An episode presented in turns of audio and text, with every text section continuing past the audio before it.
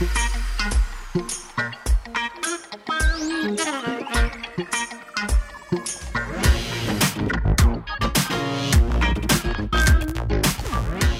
les va? Bienvenidos a el podcast La Industria Musical de Symphonic. Este es nuestro primer episodio y tenemos una invitada muy especial. Ella se llama Catalina Santa. Es autora y abogada fundadora de Artist Attorney. Cuenta con una amplia trayectoria en la industria de la música, trabajando con actores de sector como la Dirección Nacional de Derechos de Autor, Sony Music, Warner Chappell, Psycho, el Ministerio de Cultura en la Ley de Espectáculos Públicos, agregadoras digitales, managers, sellos y artistas. Durante muchos años ha dictado conferencias, talleres y ha hecho giras de capacitación por Colombia para diferentes agentes y sectores de esta industria, temas especializados de derecho de autor y gestión artística. Mejor dicho, lo que tenemos es tema para este primer episodio y esta biografía la estoy sacando de este libro que además es el primer libro que ella escribe que se llama Music Business para Todos, donde vamos a estar hablando también de su inclusión como, como escritora de una primera obra. Pero bueno, en primera instancia, Cata, bienvenida. ¿Cómo va todo? Muchas gracias, muy bien, súper feliz de estar acá, eh, estrenando podcast. Eh, qué delicia, me parece que es un espacio súper necesario y pues súper contenta de tener esta oportunidad para este diálogo contigo que sé que va a estar súper emocionante. Pues para nosotros es una dicha, Cata, sobre todo si nos vamos metiendo en un campo que para la música y para los músicos siempre ha sido como espinoso, es un tema enredado, no es tan fácil de entender, a la gente cada vez que le hablan de leyes como que se asusta y entrar en ese campo es complicado, pero arranquemos desde el principio. Tú, abogada, ¿y por qué en el campo como de las artes? Bueno, la historia es, es en realidad divertida porque yo nunca pensé que iba a ser abogada. Mi, mi, intuición era completamente hacia las artes. Yo quería estudiar literatura con fotografía, con música, con bueno, cualquier tipo de arte, creo que iba primero, pero un poco en el, en el trayecto de mi vida me metí mucho a, en el colegio a temas de como consejo estudiantil y, siempre fui como muy involucrada con lo que le pasaba a los demás, ¿sabes? Entonces, em, eso yo fui al consejo directivo en representación de los, de los estudiantes y todo, y siempre como muy ese activismo em, como hacia los demás y mis papás vieron en eso un potencial y detrás hablarlo mucho, entré a los Andes a Derecho y Literatura, haciendo el doble programa.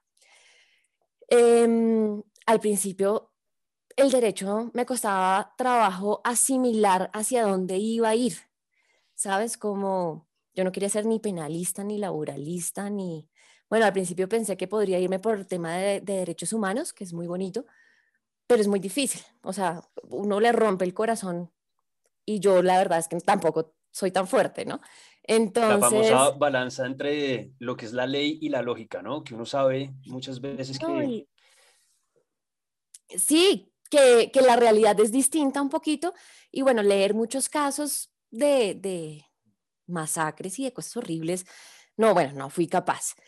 Y eh, haciendo el doble programa, ya estaba a punto de decir, no, yo mejor sigo con literatura y hago otra cosa o, no sé por qué, qué voy a hacer con esto. Conocí a alguien muy especial en mi vida, que es William Tappan, hoy en día mi esposo, y él pues ya tenía una trayectoria larga en la industria de la música, ha firmado con, con un sello discográfico, un major, y, y lo primero que me dijo fue como así, o sea, lo que se necesita en la industria de la música son abogados yo conocí cuando firmé mi, contrato en, este sello, eh, era una abogada la que me recibió y me explicó todo el contrato y súper chévere. Y él estudió enfermata en México y allá le dieron music business y vio temas de derecho de autor, cosa pues que aquí eh, apenas está empezando a suceder aquí en Colombia. Eh, y en muchas ciudades y muchos, muchas academias en la parte de los músicos está empezando apenas a integrarse como este tema del music business y el derecho de autor, el copyright, eh, todas el, tema administrativo de las regalías y los derechos. Entonces, nada, esto fue como si me hubieran abierto una gran puerta y me metí por ese tema ya cuando pude hacer los énfasis en derecho de autor, hice derecho de autor, propiedad industrial eh, y me especialicé en el, en el asunto y cuando ya estaba por graduarme hice la primera pasantía en la Dirección Nacional de Derecho de Autor, que fue súper chévere porque estructuró mi mente de una manera como muy explicativa del derecho de autor, a la vez que yo siempre, digamos, tuve en mente ese, ese por qué estudiar derecho pues para, para los artistas, o sea, el artista también necesita alguien que le explique en español humano eh, qué es esto. Sí, es difícil, es difícil de entender. Uno cuando se, se, mete en ese campo, uno se enreda porque además hay una cantidad de términos que no son fáciles. De hecho, acabas de pegarle a uno de los puntos fundamentales de estos primeros pasos de esta conversación y es justamente el copyright o el derecho de autor, que en la traducción literaria uno diría es exactamente lo mismo. Pero si uno está parado en terreno americano o si uno está parado en terreno latinoamericano, son dos cosas completamente diferentes. ¿Cómo funciona eso? Esa pregunta y ese comentario es muy, muy importante, Cami, porque en general pueden ser términos equivalentes para referenciar la manera de proteger esto que llamamos obra, ¿sí? la obra artística.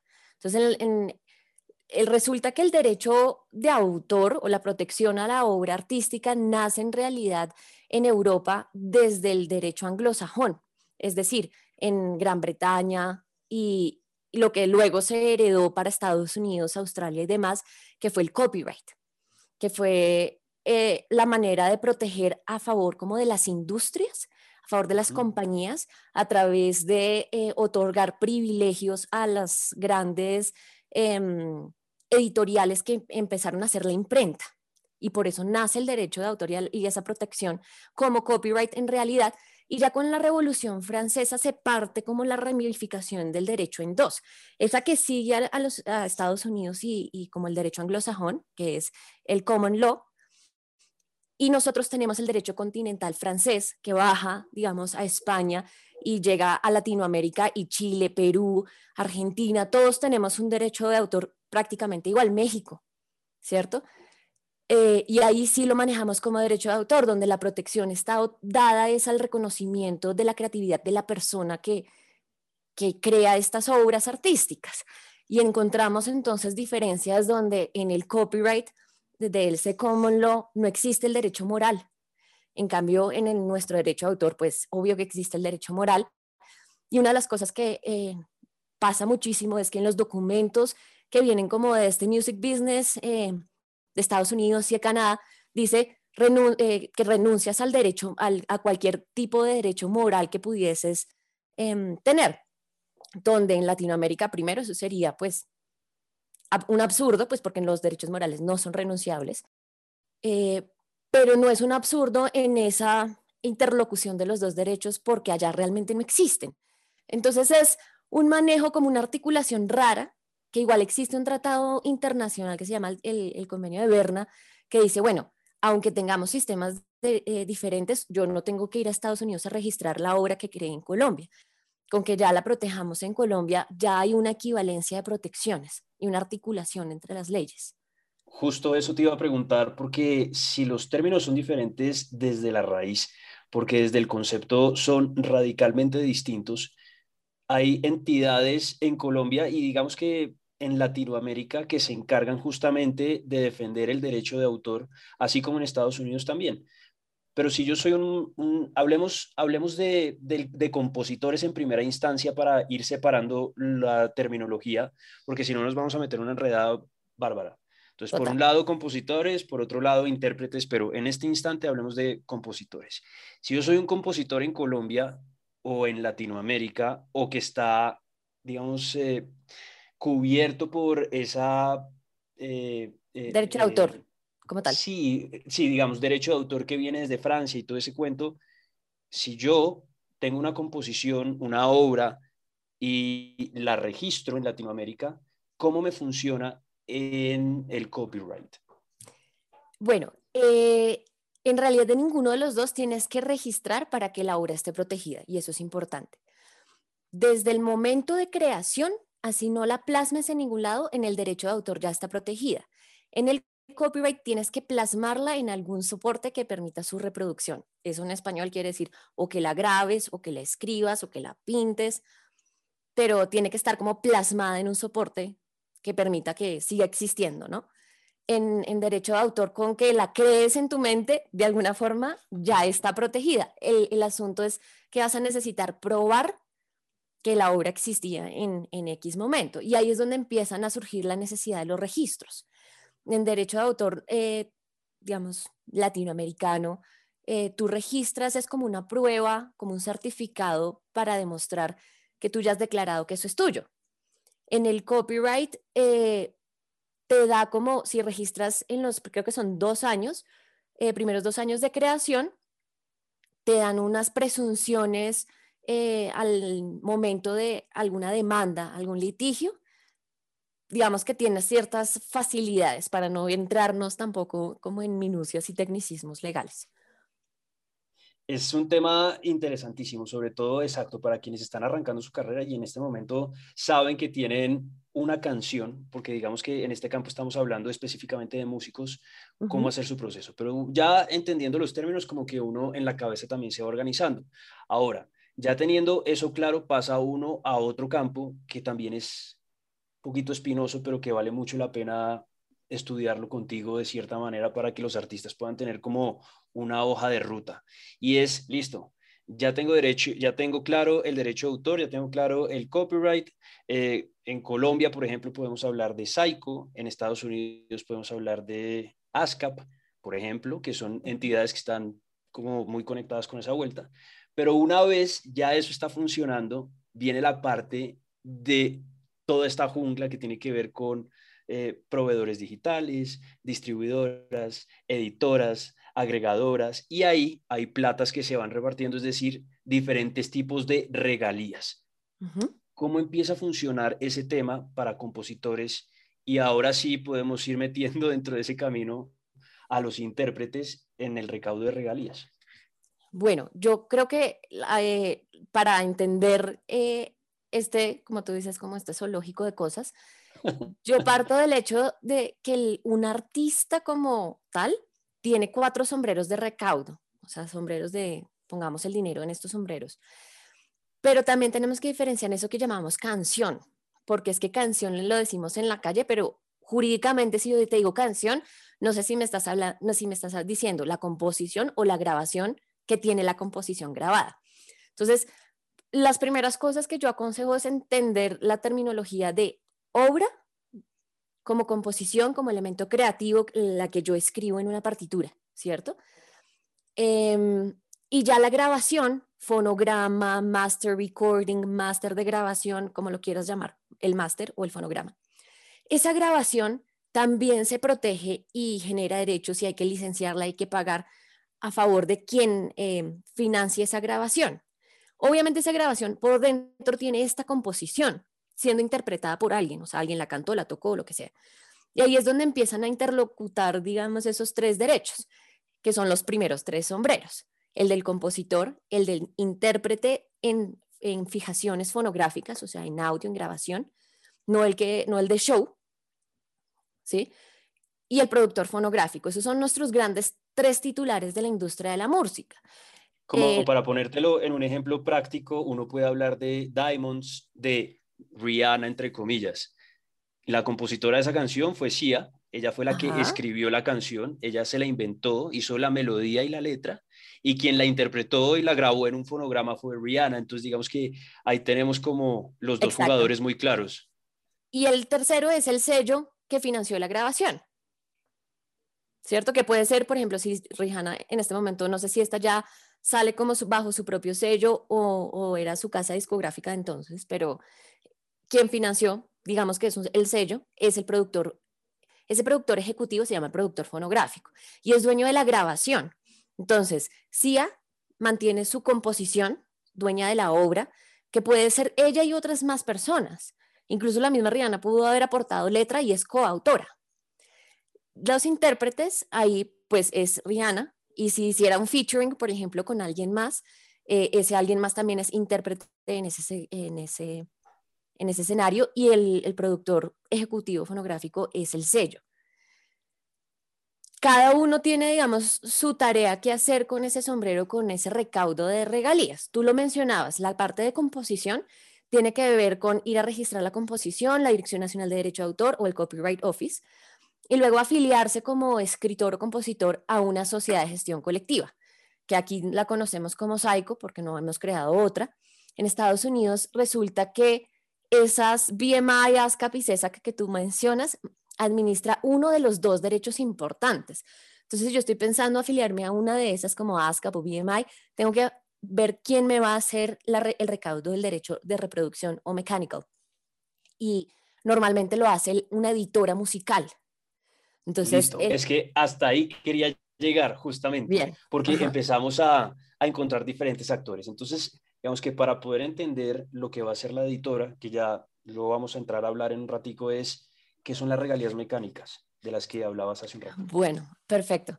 Entonces, como compositora, yo creo una obra, ¿cierto? Una obra musical que puede estar de, eh, conformada de, música y letra. Eso conforma un 100%. Pero dentro de las facultades que al dueño de una obra, yo como compositora o al que le venda la, venda la obra, eh, va a tener cuatro derechos patrimoniales versus los morales. Los morales siempre van a estar en mí como compositora original, que son de, como de reconocimiento y la, la. Los, los patrimoniales son los que realmente me permiten hacer algo, hacer algo y cobrar por algo de esa obra. Tenemos el derecho de reproducción, el derecho de comunicación pública, transformación o traducción y distribución. De distribución ya casi no lo usamos mucho porque es, es o sea, como que refiere a el alquiler y venta de soportes. En algún momento nosotros conocimos una cosa que se llamaba Blockbuster, que era el alquiler de películas y videojuegos. Ese era el derecho de, distribución. Ya cuando hablamos, por ejemplo, de un Netflix o de un Spotify, no estamos hablando de distribución como tal, sino de los dos primeros derechos, que es reproducción y comunicación pública. En inglés, recíprocamente es reproducción, mechanical rights, y comunicación pública es public performance and broadcasting y son los equivalentes, son los mismos derechos y bueno, de traducción es cuando, por ejemplo, uno va a hacer un comercial y eh, cambia un pedazo de la letra para referir una marca específica o algo así, ahí estaría ese, ese otro derecho. Pero mira, mira lo importante, porque es que justamente saliéndonos de lo de derecho de autor, al final de cuentas, el copyright y el derecho de autor en cuanto a regalías terminan cobrando exactamente lo mismo. Y es justamente por ese lado, las regalías mecánicas. Entonces, si yo, por ejemplo, tengo un vinilo o un CD o un cassette, eh, entra dentro de las regalías si hay una venta física de ese elemento. O si tengo mi canción, obra, digamos, en los términos que estamos poniendo acá en nuestra conversación, ya montada en un DSP, pues por cada play que le dé de más de 30 segundos, entonces hay una plata que inmediatamente ingresa. Y otra cosa completamente distinta, entonces empieza a ser, por ejemplo, si yo tengo un restaurante y si yo en ese restaurante utilizo música, ¿cómo, cómo van los, los, los músicos ahí? Bueno, ahí eh, tengo que preguntar, ¿estamos hablando de música en vivo o música grabada que pongo para que la gente, por ejemplo, baile una está, Está, buenísimo porque los dos escenarios me funcionan, pero digamos que el más típico es el de la discoteca, porque pues un músico, hablemos de cualquiera, yo si fuera músico no tengo la, capacidad de estar presente en todas las discotecas del mundo para poder recaudar esa plata. Pues entonces en, en, ese uso de música intervienen los tres sombreros, en realidad, porque hay música grabada sonando, ¿no? Entonces yo como eh, compositora a través de una sociedad de gestión colectiva tengo que afiliarme para que ellos hagan el recaudo de establecimientos públicos, se llama. Como intérprete, entonces, para seguir el, ejemplo de, Rihanna y de Cia y, este de Diamonds, eh, Cia, a través de su sociedad de gestión colectiva, supongamos que ya está en BMI, eh, recauda la parte de comunicación pública en establecimientos de comercio. ¿Listo? Eh, Rihanna también como intérprete puede afiliarse a un ASIMPRO, eh, y cobrar su parte de intérprete. Ahí ya nos toca hacer otro paréntesis importante porque en Estados Unidos y en el derecho eh, norteamericano, con ciertas, digamos, para que no, no quiero decir copyright porque no en todos los países funciona igual, pero en Estados Unidos sí, el establecimientos públicos no genera regalías para esos derechos conexos que son intérprete y, y productor fonográfico, solo para el autor pero sí los existen para el, tema digital. Entonces, si yo tengo una radio web, sí pago comunicación pública para el fonograma, intérprete y autor. Entonces, en Estados Unidos, Rihanna sí puede afiliarse a lo que se llama Sound Exchange, que es la sociedad de gestión colectiva de intérpretes y productores fonográficos, para recaudar esos dos sombreritos adicionales. En Colombia sí se generan los tres y a Simpro es donde yo me afilio como intérprete y como productor fonográfico. Entonces, el sello de Rihanna y Rihanna se podrían afiliar a Simpro y recaudar em, ese derecho de intérprete y de productor fonográfico. En Latinoamérica, para abajo de Colombia y en México también, por ejemplo, existe una Simpro por cada territorio. A veces separado el de intérprete y productor fonográfico, a veces también junto en una sola sociedad. Eso está buenísimo para que los músicos, digamos que se puedan hacer un mapa mental y puedan entender cómo en los diferentes territorios alrededor del globo pueden ir reclamando sus regalías. Y hay entes o digamos que eh, instituciones que los ayudan en todo este proceso. Y a mí me gusta mucho esta conversación contigo porque tú has hecho parte casi de todas. Una de ellas son las editoras y las editoras están en ese primer paso, digamos, de protección a la obra como tal en la parte de composición, como para ir entendiendo y metiéndonos dentro de todo este lenguaje eh, leguleyo y reglamentudo que tenemos en, en este momento. Pero entonces, ¿cuál es la función literal de la editora? La editora es al autor lo que el sello es al intérprete. Entonces, fíjate que los sellos grandes y bueno, los medianos también, no firman a cualquier artista. No porque yo quiera cantar y hacer un proyecto musical voy a encontrar un sello que me quiera firmar. Lo mismo pasa con las editoras, porque el sello es el cazatalentos del intérprete, del, showman, del que canta, del que, ¿cierto?, toca. El editor es del compositor, es el cazatalentos y, y quien cultiva las carreras de los compositores. Eh, entonces, eh, se ocupa hoy por hoy, por ejemplo, de llevar las composiciones que yo haga dentro de, este tiempo contractual a, poner, a ofrecérselas a, intérpretes que no compongan. Fíjate que, por ejemplo, no sé, em, Rihanna coge una canción de Sia. La editora de Sia pudo haber tocado la puerta de la IR del sello de Rihanna y, es, y le, le, dice, mira, tengo esta super canción que creo que le va caer súper bien a Rihanna para su próximo disco. O incluso la IR del sello dice, oigan editores, eh, Rihanna está pensando en su próximo disco, mándenme propuestas de obras que ustedes crean que pueden ser. Y se hacen incluso song camps o campamentos de composición invitando gente pensando en específicamente hacer canciones para Rihanna o para Jennifer López o para el que sea.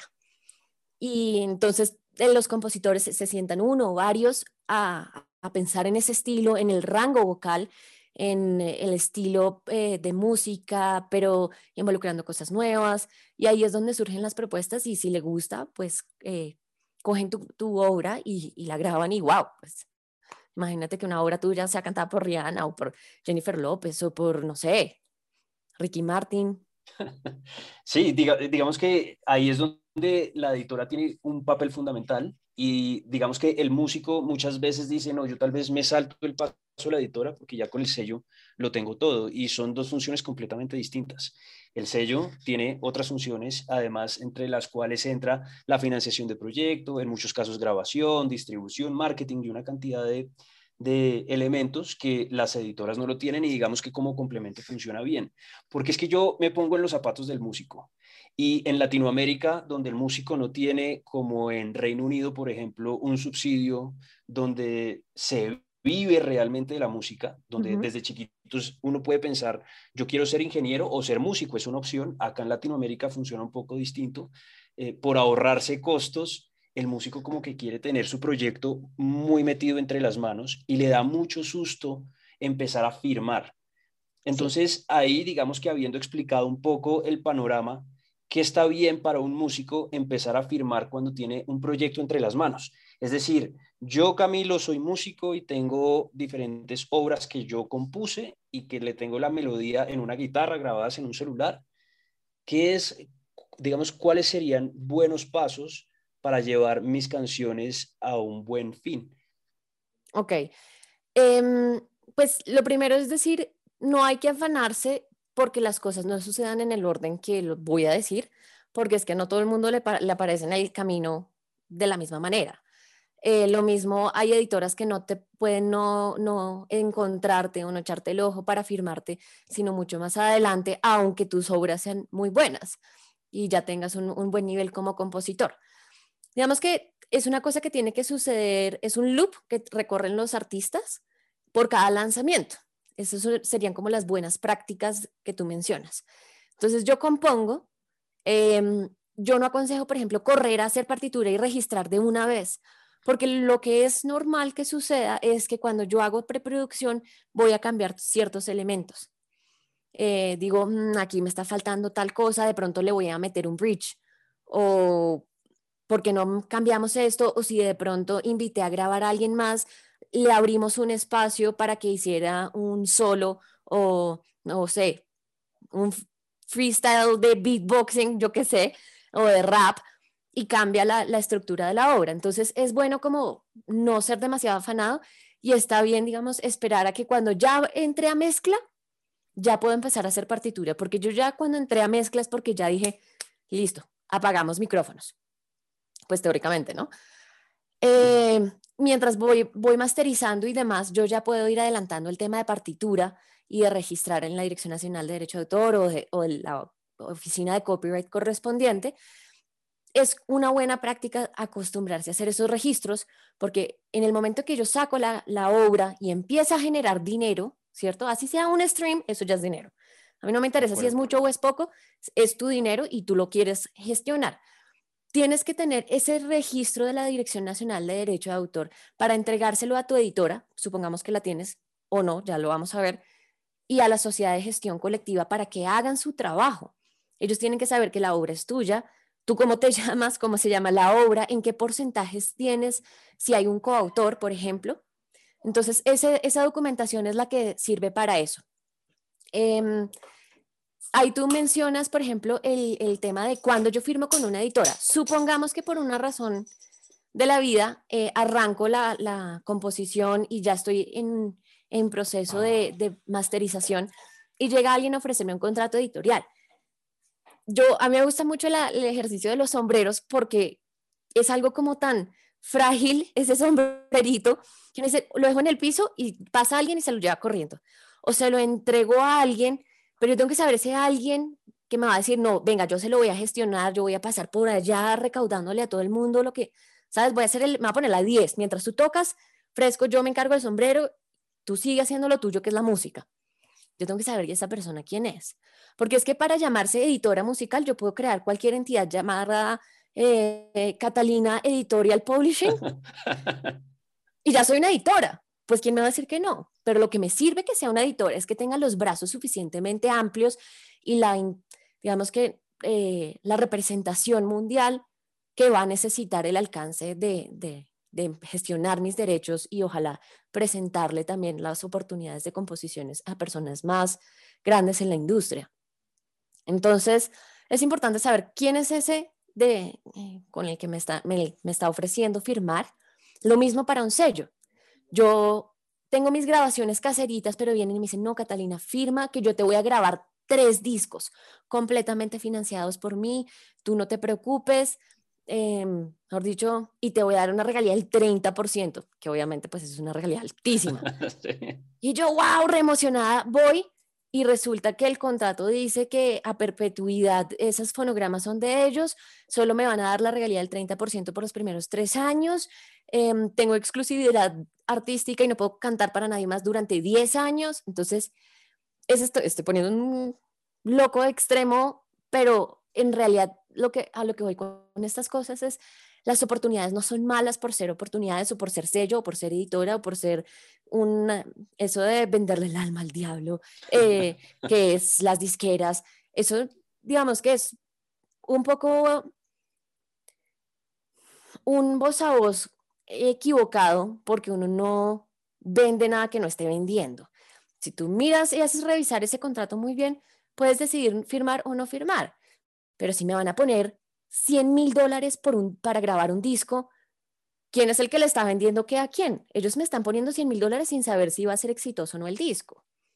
Entonces, más que ser como muy asustadizos, hay que ser muy analíticos de los pasos que estamos dando como artistas, asesorarse bien.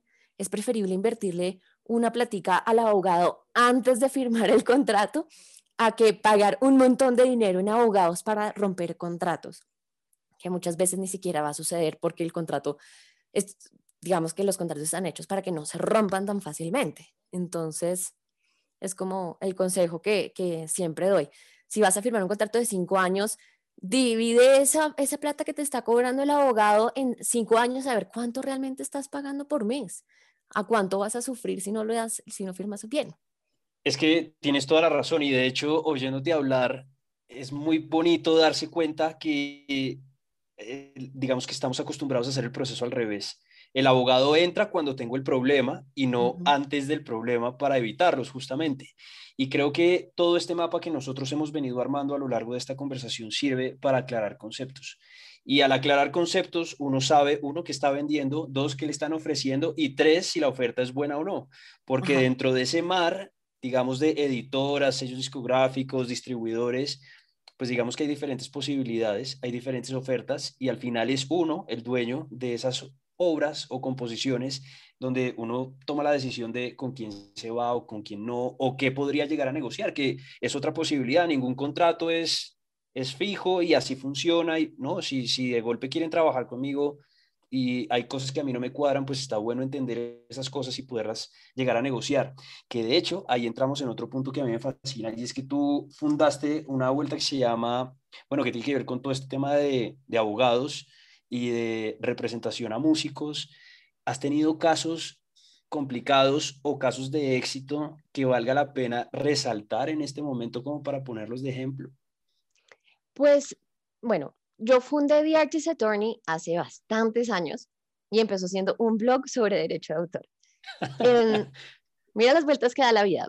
Em, y era justamente como compartir las cosas que yo iba descubriendo sobre este tema de music business que fuese importante para que la gente conozca y los artistas conocieran y desmitifican un montón de cosas, porque es que la desinformación es mucha o incluso no hay donde buscar información, lo que también me hizo al final, después de ocho años de, de discursos, de ir de conferencias, decir, pues pongámoslo por escrito para que la gente pueda seguir estudiándolo y como que no lo aprendamos todo y llevar la conversación un poco más a un nivel más sofisticado.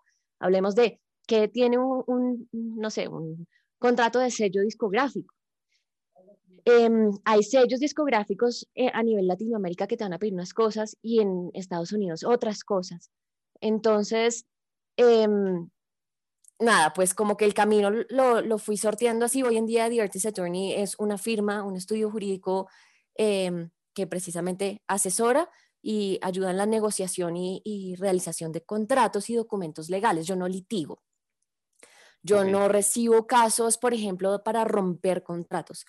Yo, porque a mí no me gusta de verdad ese, esos procesos y el tema judicial. Yo voy hasta la prejudicial, que es llegar como de común acuerdo a cosas. ¿Sí? Como de común acuerdo, modifiquemos, terminemos, levantar la mano, conciliar, eso es chévere. Ya cuando hay otras cosas involucradas, ya, ya hay, digamos que no me da el tiempo y tampoco es lo que me gusta hacer. Entonces, yo básicamente ayudo es en la negociación de contratos o la renegociación de ciertos momentos eh, de las carreras artísticas. Em, que yo te pueda decir un caso específico, pues no puedo, en realidad, hasta por la confidencialidad, pero, pero sí procesos muy bonitos donde los artistas empiezan un poco a darse cuenta que la estructuración de la casa y la administración de la casa es todo. Porque es que si yo arranco pensando el nuevo disco diciendo, listo, eh, estos son las composiciones que ya tenemos, hagamos los acuerdos, los split sheets. Entonces son los acuerdos entre los compositores. Si hacemos un buen split sheet, ahí ya está contenida la autorización para grabar la obra en, en audio y también en video. Eh, entonces, en el momento que llega una oportunidad de, es que queremos que tu video, no sé, rote en MTV. Si tú no sabes que tienes el derecho del audiovisual y que la obra incluida y los autores de esa composición están bien, tú cuando vas a firmar ese documento dices, yo creo que me podría meter en un problema, porque no estoy seguro de cuál fue el acuerdo entre los autores. O sea, de hecho, ahí, ahí tú, tú, tocas, perdóname, yo te interrumpo, es que tocas un tema que me llama muchísimo la atención y creo que de golpe lo has podido trabajar eh, me gustaría como salir de la duda y es justamente eso.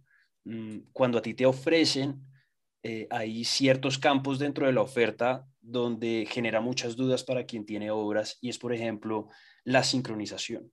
Entonces a ti te dicen, mira, tu canción la vamos a poner en el cabezote de una serie que va a aparecer en Netflix.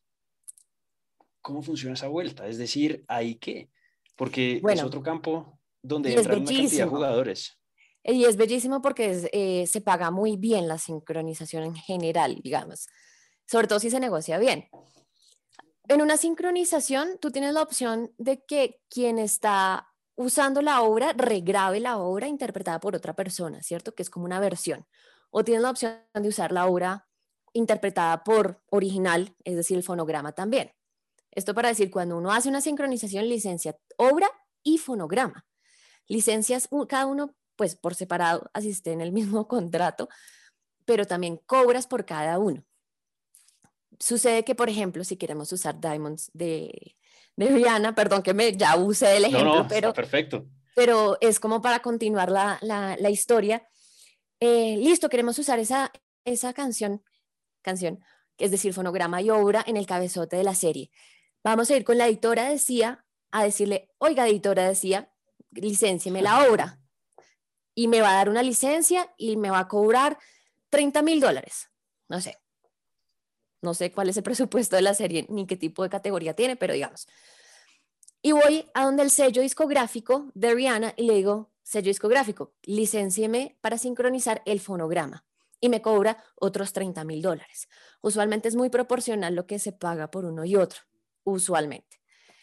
Em, y en esos contratos, digamos, se establece, además del precio, es importante dejar claro cuál es el uso. No se paga ni se cobra lo mismo si yo lo uso como un background vocal, que es como tú y yo estamos aquí hablando, o entramos a un bar y suena en, en el fondo, a que sea el crédito de apertura o de los créditos de cierre, o bueno, lo usemos 40 veces durante un episodio.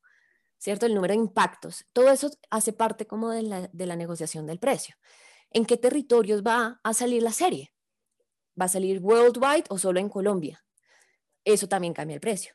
¿Va a salir solo en digital o en televisión, radio? Eh, no sé, a veces hay cosas que son impresas con la letra también. En, fin, eso también cambia el, precio. Em, siempre uno piensa como en términos de medio, territorio, forma de uso y, el tiempo de la licencia. Entonces, la mayoría de películas y series así se licencian a perpetuidad, es decir, yo nunca voy a tener que cambiar el audio de la, del audiovisual. Mientras existe el audiovisual, ya no tengo que volver ni a pedir permiso y lo puedo seguir usando. Cuando tu licencia sincronizaciones para comerciales, que yo sé que voy a, va a ser una temporada escolar, pues no tengo que pagar una licencia más costosa que esa perpetuidad, sino tengo una licencia de tres meses después de tres meses ya la dejó de usar. Entonces, esos son elementos de negociación. Importantísimo para cuando licenciemos eh, series, eh, decir que es la temporada 1 o todas las temporadas. Porque si yo no digo, la productora va a usar de cabezote para siempre, para las 12 temporadas siguientes, y me viene bien como comunicación pública que la sigan usando pero entonces para la siguiente temporada ya no cobré otra vez. Si yo hubiera dicho solo para la temporada 1, para la temporada 2 sí pegó muchísimo. Caso, por ejemplo, Friends, ¿no? La canción de Friends es, pues... La de Rembrandt, sí. Ajá.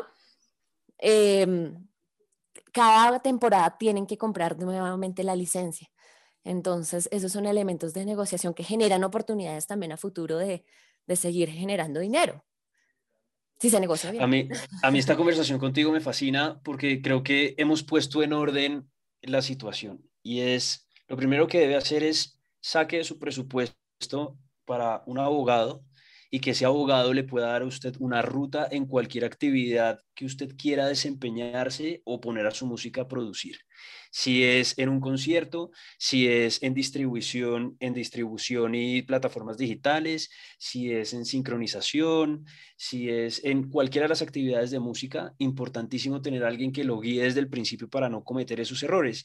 Y lo que más me gusta es que a lo largo de estas ya casi 40 minutos que llevamos hablando, ha ya se fueron los 40 minutos, wow. Imagínate poder como clarificar los diferentes términos, saber a qué entidades recurrir, qué es importante en el momento de meterme a un estudio de grabación y cómo se separan esos pagos. Bueno, hay una cantidad de elementos que hay que tener clarísimos en el momento en el que... Y te digo algo, Cami, tú que me estabas pidiendo ejemplos, no va a decir quién, obviamente, pero, eh, por ejemplo, sentarse en, en algún momento, es sentarse con un artista firmado por un sello discográfico que ya tiene más de dos años con el sello y darse luego cuenta a uno que no se ha afiliado a Simpro como intérprete y que ha tenido unos hits de radio maravillosos y decirles como, lo siento mucho, o sea, y me dicen, y, pero Cata, ¿por qué pones esa cara? O sea, es mucho y yo, pues cada uno podría tener un carro. Todos hacen, ¿qué? claro, digamos que es perder plata. Solo porque estás firmado con un sello no significa que lo otro no, no pasa o que no tienes que hacer la otra vuelta. Em, muchos managers en realidad en nuestra industria se están formando. Hay gente que lleva 40 años siendo manager, pero la industria ha cambiado en ciertas maneras donde si yo no te hablo de Sound Exchange, eh, dices, pucha, y eso es lo mismo que a Simpro, no es lo mismo. Yo me afilié a Simpro, pero no a Sound Exchange, entonces también está perdiendo plata. Eh, y es encontrar esos, esos puntos como de, lo que los en Estados Unidos llaman due diligence o ser diligente con el recaudo de las regalías y es no perder plata, no pensando dónde es que tiene que, a dónde tengo que ir a cobrarla realmente, afiliarme y gestionarla. Entonces, ese fue un caso importante donde a todos se nos escurrió una pequeña lágrima. Otros casos, por ejemplo, de artistas que llevan 30 años tocando en escenarios grandes, de Rock al Parque para arriba, que pues yo sé que Rock al Parque a nivel mundial pues es un festival, pero para nosotros es importante. Eh, calcula tú un montón de, de festivales eh, de ciudades y de pueblos y de festividades, que eso genera comunicación pública y está afiliado a sociedad de gestión colectiva autoral como compositor. No. No están generando plata, claro. Amigo, podrías tener tres apartamentos. De acuerdo. Entonces. Es que es, doloroso. Y, antes de que se me olvide, una de las anotas, la última anotación que, que se me ocurrió mientras mencionabas toda esa trayectoria, una que siempre se me, no sé, como que le pasa a las personas y sobre todo al artista independiente, para no hablar solamente de los artistas muy grandes, si no tienes editora porque todavía como compositor no te han querido firmar, porque no has llegado como a ese momento de relevancia, no importa. Las sociedades de gestión autorales hacen ese trabajo también o sea, Psycho, BMI, todos ellos también cobran en, en Spotify, en Tune, en, Deezer, Apple Music, en, en, YouTube. Claro, todo lo que son DSPs, las plataformas proveedoras de servicios digitales, donde esté su música, se hace un recaudo que es por eso importante que nosotros hicimos al principio, el principio el repaso de lo que son las regalías de ejecución, las regalías mecánicas y todo lo que a usted le empieza a generar un billete solamente por tener su canción montada en una plataforma. A mí esto realmente, vuelvo y te digo, me encanta para entender, uno, que hay que ser organizado, porque es que digamos que eh, eh, poniéndonos en el escenario de los Estados Unidos, como acá en Colombia no pasa, porque tenemos una sola entidad que es Psycho y Asimpro, pero en Estados Unidos que hay diferentes, si su catálogo musical está puesto en diferentes canastas, pues sea más bien organizado de entender por dónde está recibiendo plata y qué plata está recibiendo, uno, y dos, se ha organizado con las personas que conforman su equipo de trabajo abogados, managers, eh, músicos, estudios de grabación, distribuidores, editoras, sellos discográficos y todo ese combo que como que completa su ecosistema de, de, música, que finalmente pues es a lo que usted se dedica. Cata, antes de cerrar, nos quedan como tres puntos muy característicos. El primero es Tú decías que habías pasado todo esto a formato escrito para que la gente lo pudiera leer y ahí es donde aparece este libro que a mí me parece una belleza, el Music Business para Todos, que realmente me parece muy bonito justamente porque lo explicas con los ejemplos de los sombreros. Y creo que los ejemplos de los sombreros está muy bien bajado a que cada mm, jugador dentro del ecosistema de la música entienda muy bien cuál es su participación. ¿No?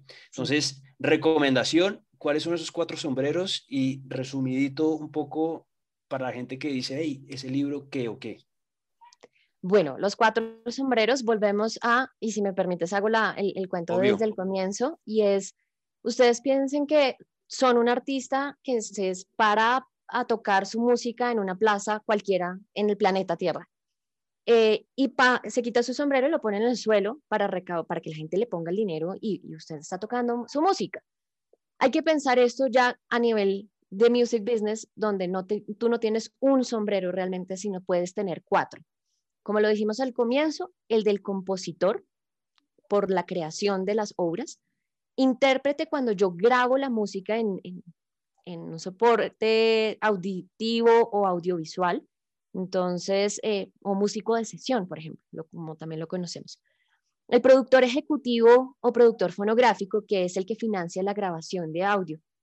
Y el cuarto sombrero, que no lo habíamos mencionado hasta este momento, es el de servicios artísticos, porque en la industria de la música ya no todo es solo música, sino cuando yo presto mis servicios para ir a hacer un show, esos honorarios son, realmente del cuarto sombrero. Lo mismo si, por ejemplo, hago un contrato de negocios de patrocinios con una marca o, sea, para ser embajador e imagen de un producto, eso entraría cuarto sombrero y se negocia de esa manera, por honorarios. Eh, que si además usan mi música grabada o mis canciones, eso sería adicional de los demás sombreros, pero esos servicios artísticos son cuatro sombreros. Entonces, yo realmente como ese músico que estoy aquí tocando, puedo tener esos cuatro sombreros al mismo tiempo, pero los tengo en el suelo y yo estoy tocando. Entonces, además de tener esos cuatro fuentes de ingreso, tengo que pensar que si yo estoy tocando, haciendo música, componiendo y ta, es muy posible que eh, en esa distracción o se me en el sombrero o realmente la gente no esté o no se acerque a, poner el dinero así la esté disfrutando un poco más allá o porque simplemente no, no puede acceder a través del público que me está viendo. Entonces tenemos otros gestores de sombreros o las, eh, digamos, como tú lo has dicho, como entidades y, y, personas de la industria de la música, que son editoras, sociedades de gestión colectiva, sellos, managers, bookers, que son profesionales dedicados en la administración de esos sombreros. Entonces yo hago esos contratos con estas personas para que ellos puedan ir hasta allá, hasta donde esas últimas personas que también tienen, están así con un billete de 100 dólares y lo quieren poner en el sombrero, entonces van hasta allá y lo recaudan, tararara, y luego nos repartimos naturalmente porque también están haciendo un ejercicio muy valioso. Y mientras tanto yo puedo dedicarme a hacer mi música. No por eso dejo de saber cuáles son mis sombreros y quiénes son los que los están administrando.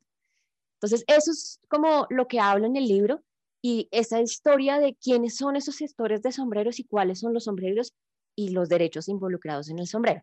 Te anticipo y les anticipo que lo que espero que logre este año y si no, pues lo más pronto posible, es que haya un segundo libro que ya entre como a hacer esa, ese zoom a los negocios específicos, que es, bueno, y cuando yo tengo la editora, ¿qué negocio con la editora? ¿No? ¿Cuál es el acuerdo? Entonces, ya sabiendo qué y quiénes, nos metemos como a ese juego. El libro se consigue en Amazon en libro digital, para los que les gustan los libros digitales, em, en Amazon. Em, y para venta en físico, tenemos una librería que, es digital, que se llama Busca Libre, y hace envíos a nivel eh, internacional. A Estados Unidos, creo que incluso tienen envíos gratis a México, a Europa, a muchos sitios, a Perú. Em, y en, a nivel nacional, RPM Records, que es una tienda de vinilos en, en Bogotá, también los vende digitalmente o en la tienda y se hacen envíos nacionales. Entonces ahí lo pueden conseguir. Yo estoy en redes sociales también, dicto conferencias, me encanta charlar de esto, como te das cuenta. Se me pasó el tiempo muy rápido también porque me encanta conversar se pasa muy rápido, es impresionante. Hay, mucha tela para cortar y exacto, no entramos a profundidad porque entonces ahí podríamos hablar de porcentajes, de las editoras, cómo funcionan, cuáles son los tipos de regalías que entran por el tema de la editora. Bueno, eso, es, eso da como para capítulo 2, 3, 4, 5 y hasta 10. Pero justamente y para que la gente quede como más contextualizada con todo esto que acabamos de como de exprimir en este primer acercamiento, casos de litigio famosos en el mundo con temas de regalías. Sí.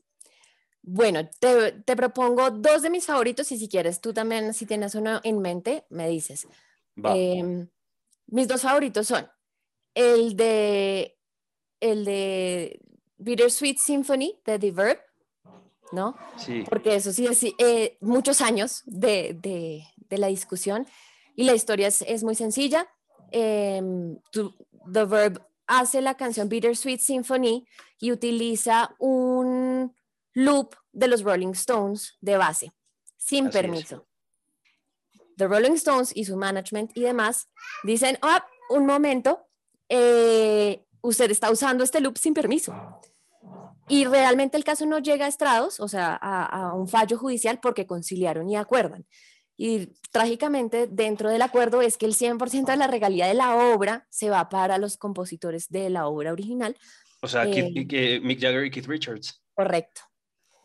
Y como 20, 30 años después, hace relativamente poco, eh, sale la noticia donde ellos se juntan eh, o se encontraron en los premios o lo que sea y conversaron y luego eh, Keith y, y, mm, Nick le, le, devuelven ya las regalías al, al, escritor de la canción de Bittersweet Symphony, creo que es el cantante, pero no estoy segura, de The Sí, ese es Ashcroft. Gracias por saber los nombres, yo soy para los nombres. Em, pero 20 años de regalías es un montón. Y esta canción es una canción que sigue sonando todos los días en radio, en todo el planeta. En la canción más grande de la banda, en realidad. Entonces dice uno como, solo por no haber pedido permiso de ese mini loop, pero no que yo podía usar dos compases sin pedir permiso. Mira, te puede costar muy, muy caro. O sea, ese, ese personaje se pudo, podría haber tapado en plata y pues ya tiene, y él decía, bueno, por lo menos ya puedo eh, considerarme dueño nuevamente de mi composición. Pero pues detrás de eso hay una infinidad de años de, dinero. Y buena voluntad también de Lugo Lamb, que era en ese momento eh, manager de los Stones, y los mismos Stones que les dicen, ¿sabe qué? Fresco, coja usted ese tema de regalías, nosotros nos desprendemos para salir como de ese, de ese problema, finalmente porque son los Rolling Stones. Es decir, ellos reciben billones de pesos o de dólares por cualquier otra cantidad de elementos diferentes a la música. Entonces, como que en ese caso, Ashcroft cuenta como con mucha suerte, ¿no? Sí, total. Que bueno, tarde, pero, pero por lo menos sucedió en algún momento. De, todas maneras, pues muchas veces eso trasciende incluso la voluntad de así Keith y, y, Mick Jagger hubieran podido eh, quererlo antes, porque no estamos diciendo que tampoco sean malas personas, los acuerdos editoriales que tenían también, la editora puede decir, lo siento, pero es que de esto se trata el negocio, amigos. Así que yo tampoco voy a acceder a perder todo este dinero solo porque ustedes quieren ser de buena voluntad. Hay muchas más personas involucradas. Esa era mi conclusión justamente. No se trata de buenas o malas personas, sino ese era el negocio.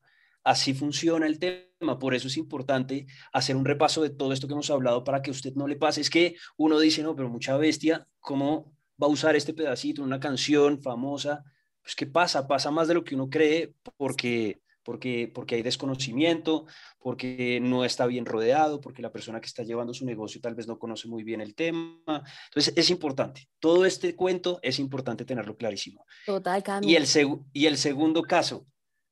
Bueno, eh, te dejo escogerlo a ti porque es que ya me acordé otros dos y no sé si escoger esos.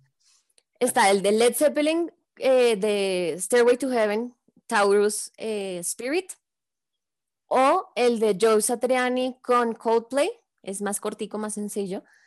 Eh, no hay mucha tela de donde cortar, pero pues es bonito. Y el de Blurred Lines de Robin Thicke y, mm, y Pharrell, y Pharrell Williams. Con el State o los herederos de Marvin Gaye. Tú escoges. A mí ese me fascina. El último me fascina, sobre todo porque está, hace poquito sacaron a Pharrell Williams de esa colada. Entonces me parece chévere. ¿Cómo así que cogieron una canción de Marvin Gaye para hacer Blurred Lines? Ese a mí me... Ese es el que no me gusta, porque el fallo me parece que es un precedente terrible para la industria de la música y aquí voy, digamos, cuento la historia y luego hago la crítica para no sesgarnos desde el comienzo. Y es, eh, si ustedes oyen la canción, em, hay un bajo, ¿cierto? Como yo no soy muy mala para cantar y ejemplificar, pero es constante durante toda la canción. Básicamente no, es el, no están usando el, fonograma, ¿no? Ya se, se, comprueba que no es la misma grabación, sino es la misma, el mismo loop, como el mismo círculo de bajo. Ok. Más o menos. Pero entonces, em, el estate de Marvin Green, cuando uno oye en esos tipos de litigios, the estate of Michael Jackson, the estate of Marvin Green, eh, son los herederos y los administradores del legado de. Entonces pueden estar como sus hijos y demás, pero pues ya es controlado por, por un buffet de abogados o de management, en fin. Ellos son los que, que demandan eh, el, el, el, plagio y básicamente lo que sucede en corte, porque lo, digamos, como de los primeros casos que se llevan a corte, la mayoría se resuelven es por, por conciliación. Eh, el juez dice que si hay una utilización del fragmento protegido creado por Marvin Gaye. Pero si hilamos súper, súper delgado, ¿no? Y hacemos como, seamos meticulosos, la teoría del derecho de autor y el copyright dice que una obra es protegible cuando tiene un elemento de originalidad. Todo en la propiedad intelectual tiene que ser original para que sea protegible.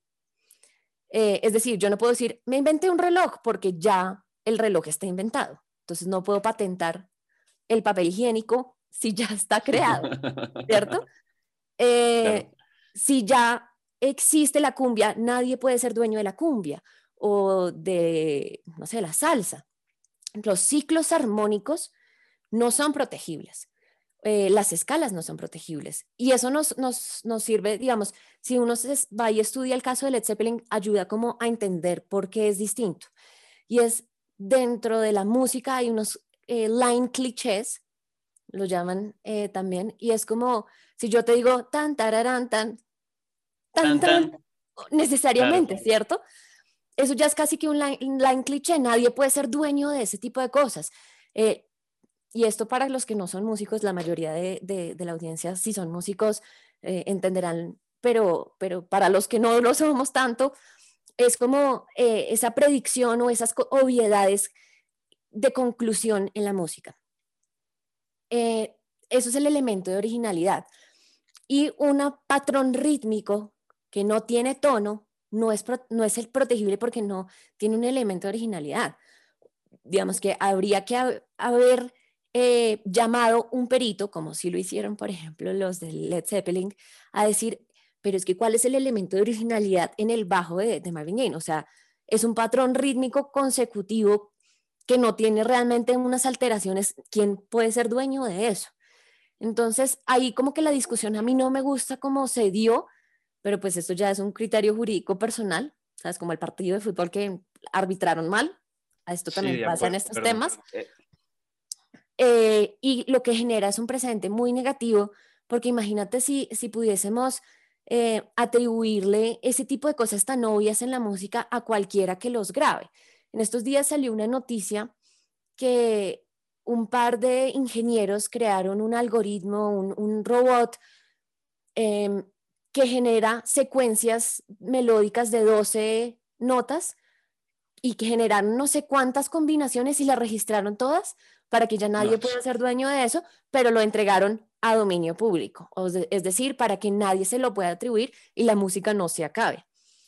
Yo discutía, bueno, aparentemente solo usaron eh, la escala mayor, eh, solamente usaron como negritas y corcheas, qué pasa con los silencios, las modificaciones, las alternancias, eh, si yo hago un cambio de tonalidad, bueno, cuánta cosa que las, ahí es donde está la creatividad realmente y el mérito de protección de la originalidad. Si fuese un tema como computacional, pues entonces nada sería protegible o todo lo sería.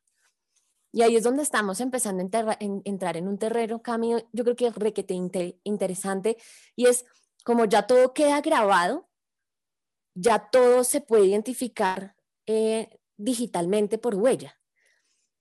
¿Sabes? En el, no sé, en el barroco, si alguien en España y en Italia y en Alemania hacían una cosa muy parecida eh, melódicamente, pues nadie se iba a dar cuenta.